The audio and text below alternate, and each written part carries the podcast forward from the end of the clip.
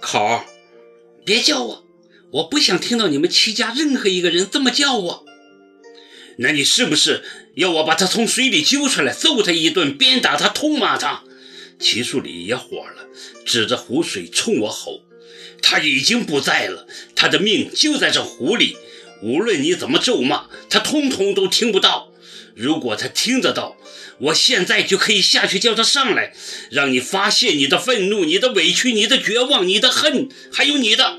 忽然，他停住了。因为我已经完全失去了控制，嚎啕大哭，跪在雪地里，使劲揪自己的头发。考儿，考儿，你怎么了？他叫起来，连忙将我从雪地里拉起来，拥进他宽厚的胸膛。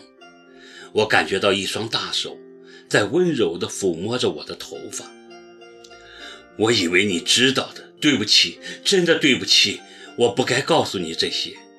我只顾自己倾诉，忽略了你的感觉，也忽略了你的承受力。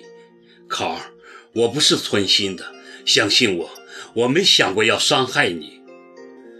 我在他怀中哭得声嘶力竭，崩溃的情绪一时很难平静。看着我，，Carl，，他松开我，扶住我的肩头，声音变得哽咽。站在你面前的这个人，并不比你轻松多少。想想看，这个人在国外奋斗了那么多年，千辛万苦的回来，却已是物是人非。最亲爱的弟弟不在了，父亲不在了，小妹也杳无音信，唯一的亲人是她的母亲。可是她看着她母亲，除了恨，就再也找不到其他的感情。但他还得面对他的母亲，因为那是生他养他的母亲。他无法面对，却又不得不面对。他的处境比你更艰难，更痛苦。我泪眼朦胧地瞪着他，没有说话。他见我有所安静，又继续说：“我们无法改变什么，或者挽回什么，事情已经发生了。”无论我们如何的抱怨或者痛断肝肠，失去的终归已经失去。他是我的弟弟，你的丈夫，我们都爱过他，他也曾爱过我们。虽然我不知道你们之间发生了什么，但是考儿，原谅一个已经不在的人，对你真的那么难吗？原谅他。其实也是给自己一条生路，解脱自己，也释放自己吧。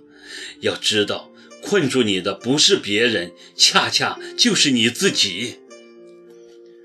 我垂下眼帘，止住了哭泣。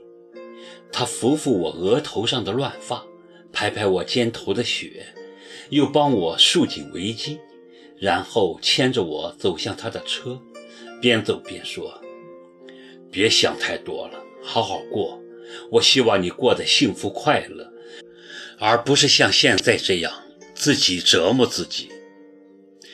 他帮我打开车门，将我送入车内，又说：“我这次回美国有很多事要处理，不知道什么时候能回来。你要好好保重自己。希望我下次见到你的时候是一个全新的你，做得到吗？”我没回答他，目光落在那边，一棵落叶松下，树下直愣愣地站着一个人。耿墨池，我差点叫出声。他穿了件咖啡色短大衣，系着米色围巾，一动不动地站在那树下，想必站的时间不短，头上和肩上已落满了雪花。我瞪着他，他也瞪着我。我们的距离不到二十米，是你的朋友吗？要不要过去打个招呼？不用，开车吧。OK。车子缓缓从湖边驶过，从他的面前驶过，漫天的雪花还在飞舞。我看着他的身影在车窗外徐徐往后倒，就像倒一盘录影带。我疲惫地闭上眼，脑子里一片混乱。回到家已是傍晚，米兰正在梳妆打扮，看样子又要约会。这就是她的风格，任何时候、任何事情都影响不了她约会的心情。她曾说过，一个女人有没有价值，很重要的一个标志就是有没有约会。照她的说法，我已经没有任何价值了，因为自从齐树杰去世。我极少被人约过，耿墨池就从不约我。